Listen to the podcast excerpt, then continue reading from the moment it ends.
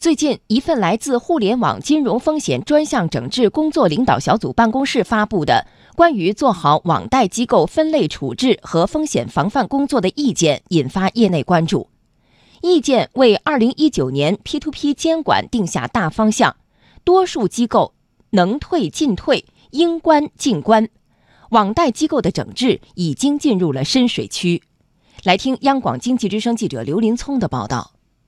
这份文件有几大要点值得关注。首先，根据意见的总体工作要求，提出要坚持以机构退出为主要工作方向，除部分严格合规的在营机构外，其余机构能退尽退，应关尽关，加大整治工作的力度和速度。在中国社会科学院金融研究所法语金融室副主任尹振涛看来，这是这份文件的主基调。让问题平台有序退出、良性退出，是今后监管部门的主要方向。文件当中其实很清晰，基本上要求的是合规的，并且具备一定的实力。这个实力可能包括资金实力啊、股东实力等等这些平台，可以继续去从事 P2P 网络业业务。而其他的一些平台，但是不合规的，或者是甚至立案的，这肯定是要退出的。但是有一些平台呢，可能它现在并没有发生风险，但是啊，一些规模比较小的平台，它其实受风险的波动能力或者承受能力是比较弱的。所以对这种平台，其实从这个文件当中也能看出，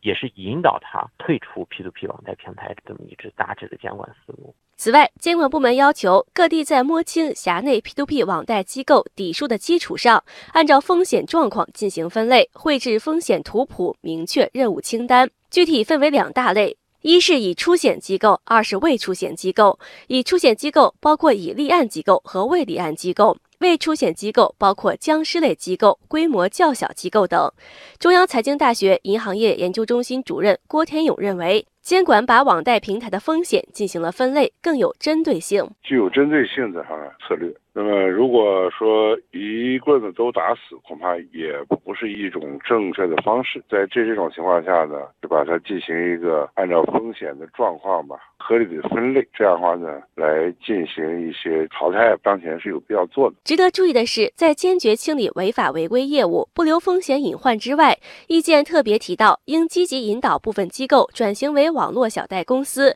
助贷机构或为持牌资产管理机构导流等。这也是监管第一次对整改中的 P2P 行业指明了方向。尹振涛认为，这是在为 P2P 行业堵后门、开前门。监管的角度来讲，事实上是在关后门，因为我们有很多的平台从事了很多业务，也有可能有违规。那么把这些违规的业务，包括形态模式，把它关闭。但是在这个关后门的过程中，我们合规的平台或者具备一定实力的平台，其实还是要给它一个发展的空间。所以我觉得就是开前门的问题，给它至少又指了一些进一步。发展的方向。数据显示，二零一八年底，市场上存续的 P2P 平台数量仍高达一千家左右。有业内人士预测，随着监管的进一步推进，一个客观的结果就是 P2P 网贷业务的存量规模会不断萎缩，未来行业存续平台的数量可能在一百家左右。